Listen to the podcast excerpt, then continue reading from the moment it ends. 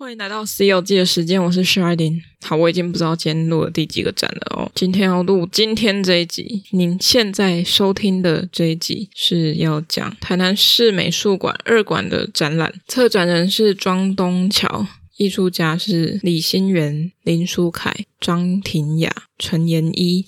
展览名称叫做《碰触到风景背后的那一刻》，在地连接展。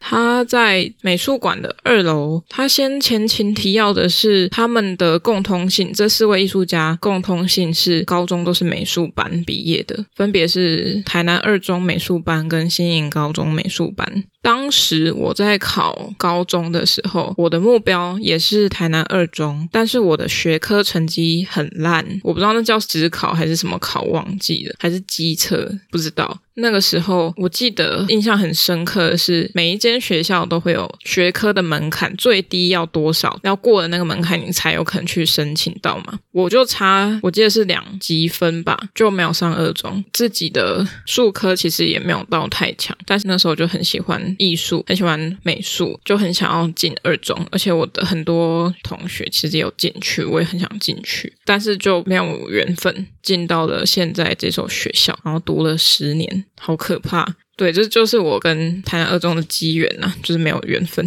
明明离我家超近。那这四位艺术家他们在关照的是什么？如果以文宣上来看的话，他是希望透过在地化的经营，去更多的对本地在地有什么看法。比如说，他们之前做过那个岛屿生活与地景，槟榔、香蕉、甘蔗、椰子树。那它是以经济发展、政治层面去看南台湾的日常，还有一些像我们之前有介绍过的，向众神致敬宫庙艺术展，我们有聊过；还有像红通纪念展，我们也有聊过，在之前几处都有，大家都可以去收听。在这一档展览的话，它比较在地化，还有选材与风景啊，还有对风景的感知可能，邀请到这四位艺术家来参展。里面有五个子题：对城市的想象、对风景的疑惑、多元的视点感知空间、意识到风景里的历史感、自然文化。自然元素与都市文明，他们在每一个展间有不一样的子标题。其实他们在关注的也有些不同，虽然都是他们四位的。那艺术家本身一定会有艺术创作的演进史，也会有跟这个社会、这个时代的一些演进，我们其实看出来的。那我个人的话是比较熟悉舒凯的作品，因为之前有看过了。啊，其他的就比较没有看过。那演绎的作品也是有看过，我们还是来跟大家介绍一下。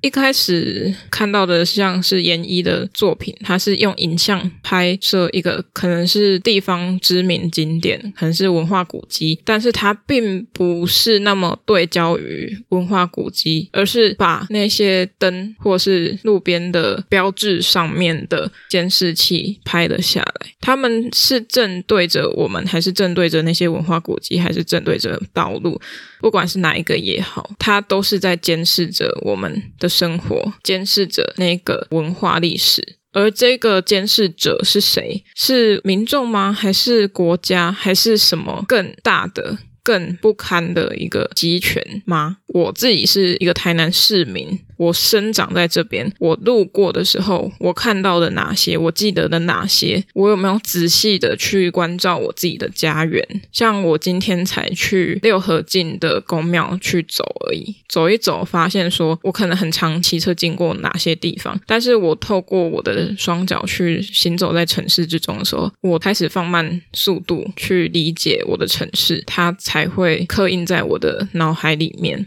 那研一则是用影像的方式，让我们再一次的看到，说他当时所记下来的那些影像会是什么样子，同时记录了当时的景况，与现在绝对是会不同的。他有一些作品，像是二零一五或一四一六年这区间的一些作品，也许很多作品里面的一些店家。或者是市民的穿着、汽车也好，他们都会演进跟改变的。他拍的台南的火车站。那现在我录音当下，火车站它还在维修跟改建，好像变成什么旅馆吧，所以它一定会不一样。我以前经过火车站前面的圆环的时候，都会看一下时间是几点，现在就不能看了，因为它就不见了。我只能往后看另外一间的广告看板旁边的时间，可是我不知道那准不准啊。好，那接下来会进到黑空间嘛，就是没有打灯的。有打灯，它是投那个好像是紫外线灯吧，就是大家可能在那个灯下面会看到自己身上衣服有没有染剂，如果有的话，它就会出现荧光的效果。那这一件作品呢，是舒凯作品，它是延延续了空山记，就是龙崎空山记的作品。那时候空山记的范围比较小，那到展场里面它比较方正，那也没有那些自然景观。之后，他就是在一个白盒子里面去做这些布置嘛，他也加了很多不一样的排列方式。那我觉得他给我感觉是流动的城市哦。他用的元素，先说一下，他用元素媒材是他加的模具。他家是模具铸造厂，所以有很多木头的模具。那那些模具呢，就被他拿起来利用成为新的作品，在上面会涂一些那个荧光剂，有点像是以前在玩积木那样去排列出一些像城市意象的样子，是相当可爱，有点纯真之下又有点社会的黑暗吧。那个黑暗不是说没有光打到它的黑暗，而是。呃，它一定会有一些恶，就是它不会是二元对立，而是一种善恶之间的交融状态。那在夜晚的这个有荧光剂的展现呢，它会变得很像一个不夜城，是他跟我说的，就是以前我们有讨论过。呃，这个不夜城确实是蛮嚣张的，因为其实荧光剂可以选择的呃颜料，我自己觉得还不像是可以去做融合啊，或者是像。一般颜料那样子可以有更多变化，它是非常直意式的，是什么就是什么。那当然，里面除了那些比较直观的以外，还有很多很细小的舒凯给他的场景，很好玩，很有趣。在边边，它其实还是围出了一个类似护城墙的一种小的一种防线。那里面我觉得也是有庙宇的，但是那个庙宇显得比较边缘，也比较暗淡。相对之下，朱凯的作品在呃南美馆的一馆那边也有他自己的个展，然后德宏画廊那边也有部分他的个展。相对这两个之下，在这一边，在这个联展之中，他的作品比较多元，就是有多夜晚的这个部分。呃，纸张的大小也比较大，是大件作品，然后是纸本色色，嗯、呃，会有些场景或聚落的结构组合。如果大家看到他的作品的话，是用类似。一些符号的构成，去组成一个城市，或者是一个建筑物，或是一个旧时代的堡垒，或是一个人的形象。但是它是用非常细小的线条，好像以前是带针笔，然后后来变成毛笔去控制，它是一样粗细跟浓淡度，然后变成一件大作品。而且他知道他在画什么，我觉得非常厉害，因为那些细小的结构起来，你还是必须区分出哪一个是长得是什么样子，它的主主要结构跟次要的结构大小错落什么的都要很清楚。他真的很厉害，都知道要画哪，而且也非常的细致，不会说因为比较小，所以他就随便撇一撇。没有，他是非常的认真的。那有更多介绍的话，可以去听另外一集，是针对舒凯的展览去做的《西游记》。我不知道哪一集会先上，但大家可以交互着听。另外一位作者是我第一次看到他的作品，他叫张庭雅，是用版画呈现的。我很喜欢诶、我觉得很安静，让我感到很平静，我就很喜欢他的作品呢。在强调内外空间，但内外空间不只是实际的内外，它也是一种心理的内外空间。我觉得是这样子，也是会看到出他版画里面带有一些水墨的韵味哦，不管是油墨的关系就。比较偏黑白色，比较灰阶，或者是它的构图方式，还有它很多像是水墨画里面说的点景，那些阶梯啊、植物啊、物件啊，都蛮有趣的，而且会穿梭在空间里面，让这个内外看起来是被隔绝的，但是它是可以穿越的。它不是一种封闭状态，所以它并不会说好像在过自己的生活，而是它在自己与外界之间有一个很平衡的协调感跟互动。文圈上面是写有要表现风景的穿越性，空间被屏风或墙面遮蔽住的暧昧与神秘性。透过这些点景，我们可以移动我们的视野，然后来理解空间跟风景。另外一方面，可能是我自己蛮喜欢水印木刻的，是我版画里面最喜欢的版种，觉得很疗愈。那水印木刻呢，也就是大家常听到的浮世绘的版种，浮世绘就是用水印木刻印出来的，嗯。它的内在风景呢，因为它是敞开的，虽然说可以因此而跟外界有些交集，但是同时也是不安全的。不过它在最外露的边缘的时候，它还是隐约可以再连接起隐形的一道线，让自己是受到保护的。作品它不会强调有影子，所以它的奇幻感跟超现实感就会更增加。然后它的点景也很像畅游在这些空间之中，显得很自在。我自己会形容成内心的一些小小涟漪吧，可能感受到很开心的时候，它并不会是一种大笑，或者是让人看得出来的，而是浅浅的一抹微笑，但是心里却有很大的感动。留白的还有墨色之间，让这个空间有很多的转换余地，它是可以被想象的。那二零二一年的呃，它的屏蔽墙更加的狭窄，那穿越的东西会有物件来带领，那使这个有机的植物变得有生命力。我会觉得它好像有一些演进，像是空间的，是不是有合起来？有没有再次的屏蔽，或者是它从空间演进到一种风景，再演进到一种平面的？还有它的物件会从无机生产为有机这样的交互关系，那那些可以有机的东西会变得很活跃，变成是一种具有生命力的，在这个几何空间里面有活力的东西。它不需要借由色彩去强调。那我是比较喜欢他二零一九年的作品。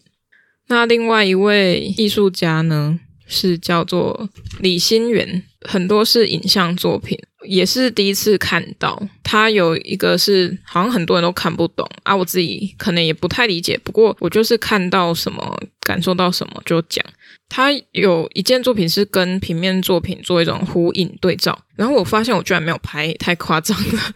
我居然没有拍那件作品。那他那件作品是影像输出、数位输出的方式，有点像是俯瞰城市的屋顶，会看到一些铁皮。那他就把侧面那些建筑物拆除，他只留下铁皮的部分。相对于现场的实际的物件，他也是用这样的方式去把那个铁皮弄出来的感觉。他会用一些现成物，可能是刷子、鸡毛掸子，去跟那些现场实际的物件互动，去用它跟物件去做触触碰，然后会有一些声响。但是我觉得那个声响应该是后置的声响，只是在用那个物件接触的时候会搭配那个那段声音。那我们就可以去听说这个声音，以及现场他用物件跟物件之间的碰触发出的那个声音是不是有所不同？那它也许是在线的某个流水声，可能或者是物件碰触不一样的物件的时候，它所发出来的声音可能又是另外一种声音。环境音或是一种警报，敲击是平稳的还是不平稳的？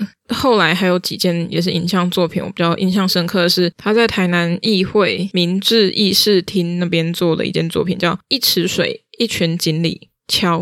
敲是敲击的敲。他今年是以水为主题，然后以声音为媒体作为创作。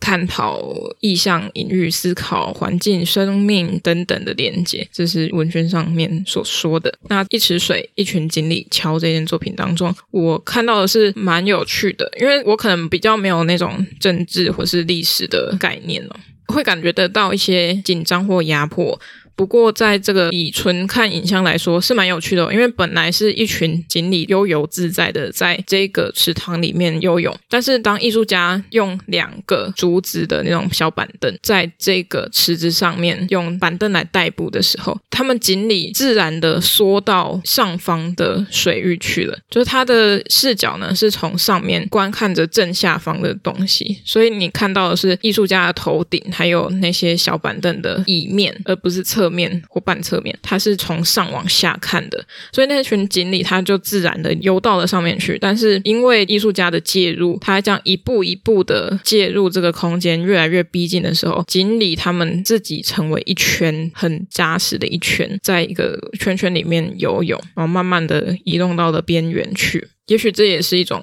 影射吧。因为畏惧，或者是因为不适、不熟悉而出现的一些自我保护行为。那那个李新晚艺术家，他也是非常缓慢的在移动，他的手势也不是说我随便放下他的板凳，他是以画圆的方式把板凳从后面再拉到前面来，成为他下一步要行走的路线，是一个弧度的。那这个弧度也跟鱼的游泳还有涟漪的形状是相呼应的。补充一下，刚刚那件铁皮屋的那件作品，我们也可以看说，其实生活物件在跟媒材接触的时候，它可能就是生活中的乐器，而不是说一定要有一个真正的名称的乐器，它才是乐器。它一定要弹出和弦或者是音调，它本身就可以成为一个乐器。更简单来说，它就是具有声音的物件，它是可以发声的。那我们可以怎么样去把这个发声更多的呃扭转，或者是重新组合，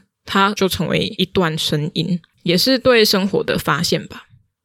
我们再回过头来说陈妍一的作品，他还有其他件，就除了那个监视器以外，他还是有延续着这个监视器，做出了一系列的作品，像是。良禽择木而栖，那他把那个监视器当作是鸟，那那些管线啊，或是路灯啊，因为监视器都会被锁在上面，也就像是鸽子或是鸟停留在上面的状态。鸟可能是无意的在那边休息，监视器呢，它反而是一个很具攻击性的利器。但是它在这边这些监视器的表面却是鸟的纹路、羽毛啊、颜色啊、色泽，你会看到它好像是某一种鸟类，但它们却是一个非常危险的、具有攻击性的东西。现场呢，它的裱框方式不是用一般我们在裱画的那种框，木头的或者是有上漆的木头，它是直接用铁件去焊接成的一个框，所以它会更加强烈于在那个质感材质呼应监视器本身它的钢印与无法被摧毁的一种坚固状态。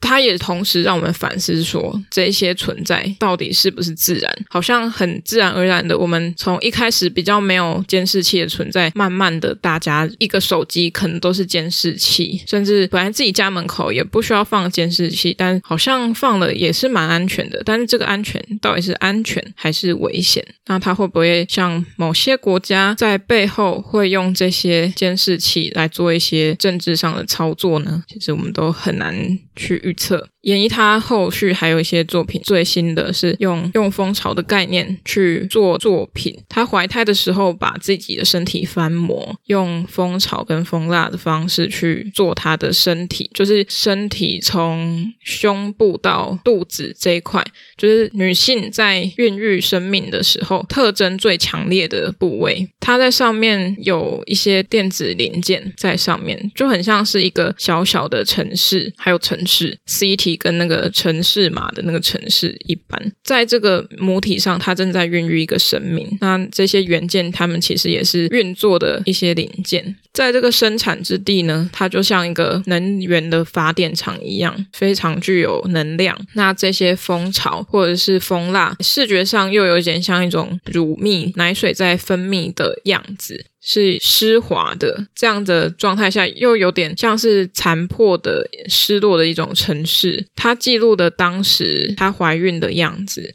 她孕育的时候也是在给予养分跟能量。当然，它不只是单纯的翻模而已，它也有加一些其他的块状在这个翻模的人体上面。这些作品呢，再回过头来说，他们有没有呼应到这个展览呢？我觉得有，不管是什么层面去看这些作品，一定程度的具有某些的记录性。我们再说一下，舒凯他其实是自己家里遭受都更，那在观看自己的家园要被拆除的时候，发现到哇，这些城市的样态怎么一夕之间就改变了？这些到底是文明呢，还是一种败坏？是我自己解释的。我们可以对这个城市有更多的好奇。当然，四位艺术家在看自己生长的或生活的台南来说，它只是一个嗯小部分的展示。台南当然是一个很特别的地方，但它所面临到的问题事件，其实在各个城市也可能发生。我们怎么样去发现、观察城市之后，我们提出疑问，所以创作者、艺术家做出了作品。做出作品之后，我们再去从他的视角以及我们自己的视角去解读他这件作品，再投注到历史之中，或者是投注在生活空间之中、社会、都市、自然，再去搓揉成一个团块，发现到好几个好像是问题，好像是无法改变，或是有可能改变的契机，或者是有更多的经验，说哇，原来我自己生活的地方。是这个样子，那我们可不可以再次的再反观回去生活经验，以及我们之后未来的每一个呃生活的发现呢？它不是只有当下艺术家所记录的那个样子而已，我们现在还是正在进行城市风景之后的社会议题，或是很多社会的很多生生活上的反面。它还是存在着一些可能不堪的，或是可以让你感到平静的，或是让你感到失望、失落，或是无意义的事情。但是无意义比较不可能啦。如果无意义的话，那可能就像行尸走肉了吧。触碰到风景背后的那一刻，那一刻是多么重要的一刻。艺术家看到的那一刻，他记录下来了。那我们呢？它与在地连结，那我们的生活经验又是怎么样？绝对每一个人都不一样。那艺术家选择做出作品，做出提问，那我们也可以对我们自己的生命做出一些提问。当然不一定要有解答，也许解答不会在现在出现，或是不会在你想了好多之后，它就会理出一个道理。也许在某一个时间点，把你现在此刻的心情记录下来，在未来的某一个时间，它会验证。好，那今天的《C 游记》就到这边了。喜欢我们的听众呢，可以到任何 Podcast 平台收听，也可以到 IG、FB 粉丝专业等等的，或 email 寄信跟我们联络互动，聊个天，聊想法都可以。如果有什么喜欢的题材，想要我们介绍，或有什么特别的书籍，想要我们去开箱，如果你是出版社或者是电影，我们可以做不一样的讨论跟想法上的交流。要赞助的话，也是非常欢迎的。嗯。嗯，如果你喜欢《C 游记》的话，也可以跟我说，我会很开心，因为我也不知道我的我的 TA 是谁，所以如果你喜欢的话，欢迎告诉我，直接赞助也是 OK，然后留言跟我说我喜欢《C 游记》，这样也 OK。好，那今天就到这边啦，希望大家之后都有机会去看展，观察自己的生活，就到这边，谢谢，拜拜。